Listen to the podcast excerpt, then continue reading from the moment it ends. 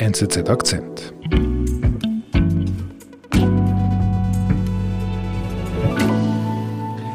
Hallo Merit, schön dich bei uns zu haben. Hallo David, danke für die Einladung. Ich habe eine Quizfrage für dich. Das hatten wir schon lange nicht mehr im Podcast. Meine Quizfrage an dich lautet, wie groß war die Differenz zwischen Donald Trump und Joe Biden bei den letzten Präsidentschaftswahlen im Gliedstaat Georgia? Ja, das kann ich dir sehr genau sagen, weil das waren 11.779 Stimmen. Das weißt du so genau. Das weiß ich so genau. Das war der Vorsprung von Joe Biden. Das weiß ich nur von Georgia so genau.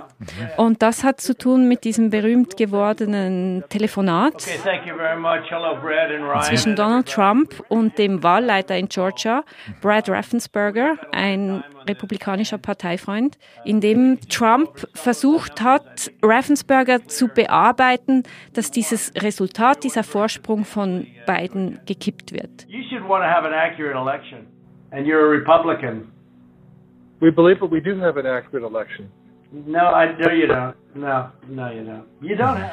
Und da hat er ihn recht offen dazu aufgefordert, diese 11.780 Stimmen zu finden, eine mehr, als sie brauchen, um das Resultat zu ändern. All I want to do is this. I just want to find 11,780 votes, which is one more than we have. Das hat er so offen gesagt. Genau, das ist das, was wir da hören. Und das ist ein Satz, der Trump jetzt viel Ärger einbringt. Mhm. Weil letzte Woche ist er ja angeklagt worden in Georgia. Und das ist mehr als nur ein weiterer Prozess gegen den ehemaligen Präsidenten. Mhm. Georgia ist ein bisschen anders als die anderen Fälle. Der ehemalige US-Präsident Donald Trump ist zum vierten Mal innerhalb kürzester Zeit angeklagt worden. Dieser Fall in Georgia sticht heraus, sagt Auslandredaktorin Merit Baumann. Ich bin David Vogel. Merit, ich muss dir offen zugeben, manchmal in letzter Zeit spüre ich eine Art Sättigung oder wenn es um, um Trump geht, wenn es um diese Anklagen geht. Ich kann zum Teil gar nicht mehr richtig folgen. Anklage hier, Prozess dort, ist mir ein bisschen zu viel. Ja, das kann ich nachvollziehen. Es gleicht vielleicht ein bisschen einer Justiz. Telenovela, mhm. kann man vielleicht sagen. Mhm. Äh, man hat fast das Gefühl, im Zwei-Wochen-Rhythmus kommt es zu einer ja. neuen Anklage gegen Trump.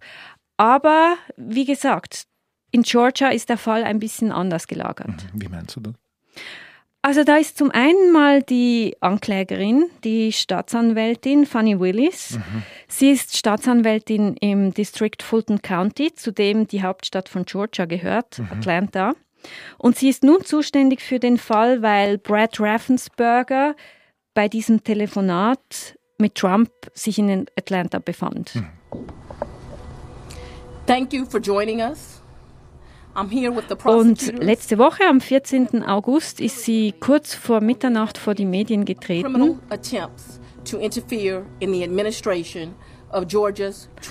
und hat ihren Fall präsentiert und auch die Namen vorgelesen von 19 Angeklagten. Donald John Trump, Rudolph William Louis Giuliani, Ray Stallings Smith III, ich finde es sehr speziell, wie sie das macht, wie sie diese Namen aufzählt.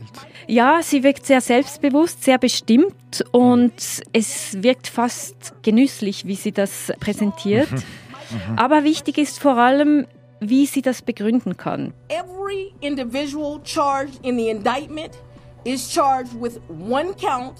Sie basiert ihre Anklage nämlich auf dem sogenannten RICO-Gesetz. Racketeer, Influenced and Corrupt Organizations Act. Und das bedeutet?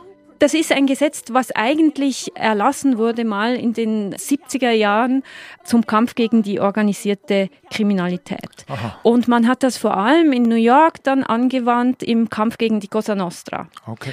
Und es geht dabei darum, dass man auch die Köpfe von Verbrechensorganisationen abzielen kann, auch wenn die nicht direkt eine Straftat begehen, sondern quasi die Ideengeber im Hintergrund sind und die Strippenzieher. Okay. Also dass man wirklich die hohen Tiere fassen kann. Ja. Ganz genau, okay. ganz genau. Auch wenn die sich zum Beispiel nicht die Hände ganz konkret schmutzig machen, oder? Okay. Okay. Was ja bei Mafia-Straftaten wichtig ist. Und es ist ein, ein strenges Gesetz. Wer verurteilt wird, dem drohen fünf bis 20 Jahre Gefängnis. Okay, und die Anklägerin Willis, die bezieht sich bei dieser Anklage auf dieses Gesetz. Ja, ganz genau. Und das kann auch nicht wirklich erstaunen, weil sie ist eine Spezialistin für dieses Gesetz, kann man vielleicht sagen. Okay. Sie hat das schon elfmal angewandt, allein in der Zeit, seit sie dem District Fulton County vorsteht. Mhm. Sie hat auch diverse Fälle schon gewonnen mhm. mit diesem Vorgehen. Und es zeigt, sie hat keine Angst vor Gegenwind Sie ist zum Beispiel gegen einen bekannten Rapper vorgegangen, Young Thug nennt sich der, mhm. dem sie Gangkriminalität vorwirft und einen Verstoß gegen dieses Gesetz.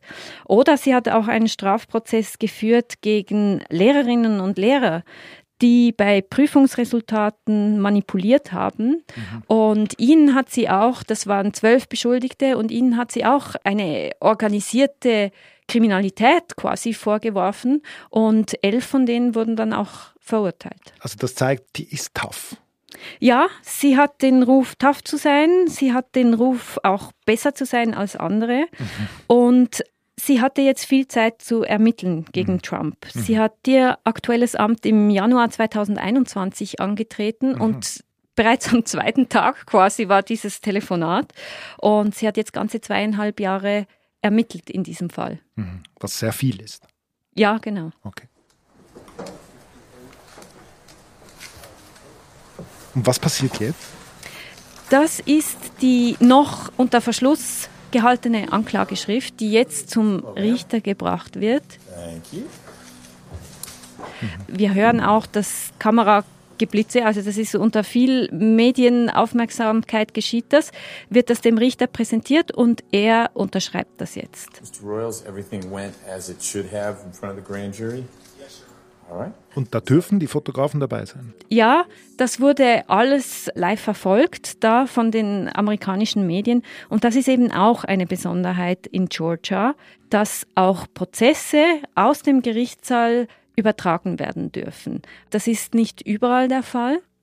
Zum Beispiel bei den Strafverfahren auf Bundesebene ist das auch nicht erlaubt. Auch in New York, wo ein Fall gegen Trump läuft, ist das nicht erlaubt. Aber in Georgia ist das zulässig. Also das heißt, da gibt es nicht diese berühmten Zeichnungen, sondern da gibt es wirklich eine Übertragung aus dem Gerichtssaal. Genau. Und auf was man sich da einstellen kann, ist, dass wir dann die Zeugen am Fernsehen verfolgen können Wahlhelfer zum Beispiel, die bedroht wurden, Funktionäre, die dazu angehalten wurden, zu manipulieren. Das können wir dann alles live verfolgen, voraussichtlich. Aber das ist doch eigentlich gar nicht schlecht für Trump. Das mag er ja. Grundsätzlich ja. Also für ihn scheint das zu gelten, es gibt keine schlechte Publicity. Aber man muss schon sehen, bis jetzt hatte er das quasi unter Kontrolle, mhm. diese Gerichtsverfahren. Er hat sich inszeniert beim Hinkommen und beim Weggehen, hat gesagt, eine Hexenjagd sei gegen ihn im Gang. Nun werden wir Dinge sehen, die er nicht kontrollieren kann. Mhm. Und wenn wir denken, dass in 15 Monaten die Wahlen stattfinden, ist das schon heikel. Mhm. Da sitzt er einfach auf der Anklagebank und muss zuhören, was die Leute über ihn sagen und kann nichts machen. Genau. Und dann kommt noch eine Besonderheit dazu in Georgia. Trump könnte, wenn er wieder ins Weiße Haus gewählt würde, sich nicht selbst begnadigen und auch ein anderer Republikaner, wenn er zum Präsidenten gewählt würde, könnte Trump in diesem Fall nicht begnadigen. Aber ich dachte, das können die Präsidenten. Ja, die können das auch. Das Begnadigungsrecht geht eigentlich sehr weit, aber es bezieht sich nur auf Strafverfahren auf Bundesebene mhm. und nicht auf gliedstaatlicher Ebene. Also das heißt, was in Georgia verurteilt wird, das, da kann er nichts mehr machen. Ja, so ist es. Und das ist eben der Unterschied zu den beiden auf Bundesebene geführten Strafverfahren, bei denen es um den Sturm aufs Capitol geht und die Entwendung von Geheimdokumenten. Da könnte sich Trump, immer vorausgesetzt, er wird gewählt, allenfalls selbst begnadigen oder dafür sorgen, dass die Verfahren eingestellt werden. Okay. Jetzt, was wir wissen, ist ja, Trump möchte auf jeden Fall wieder kandidieren, er möchte Präsident werden. Welchen Einfluss, welche Rolle spielen denn diese Prozesse jetzt im Wahlkampf, der ja jetzt so richtig anrollt langsam? Also bleiben wir zunächst mal in, in Georgia. Mhm. Fanny Willis hat den Prozess angesetzt auf Anfang März, aber man muss schon sagen, das ist sehr unklar, ob das möglich ist. Es gibt 19 Angeklagte insgesamt, die haben alle Einsprachemöglichkeiten. Es muss eine Jury zusammengesetzt werden. Da sind ganz viele Verzögerungen möglich. Und ehrlich gesagt glaube ich eher nicht, dass dieser Prozess vor dem Wahltag im November 2024 beginnen wird. Aha, okay. Gibt es denn einen Prozess, der Trump wirklich bedrohlich werden könnte jetzt im Wahlkampf? Ja, ich würde sagen, das sind die beiden Strafverfahren auf Bundesebene und da vor allem natürlich das Verfahren wegen des Capitol-Sturms beziehungsweise wegen des Umsturzversuchs. Das ist der wichtigste Fall, ist auch politisch am schwerwiegendsten. Mhm. Da gibt es ja diesen Sonderermittler Jack Smith, mhm. der am 1. August Anklage erhoben hat. Mhm. In der Dokumentenaffäre hat er das schon Ende Juni getan.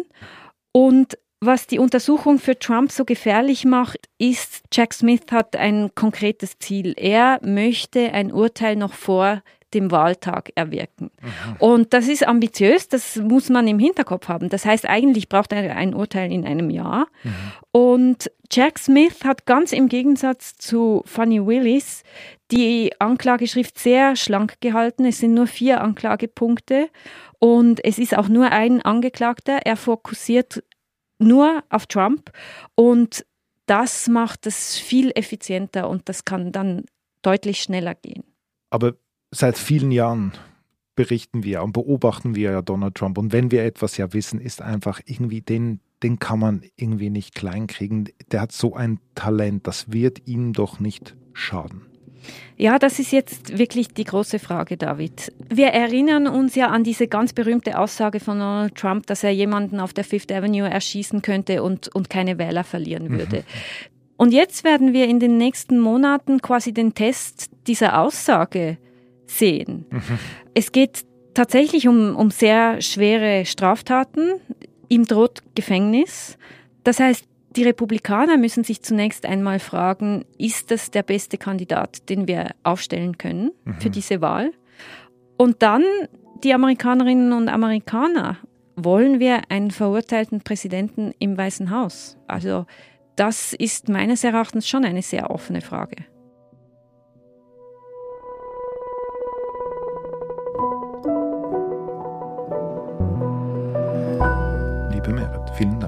Danke dir, David.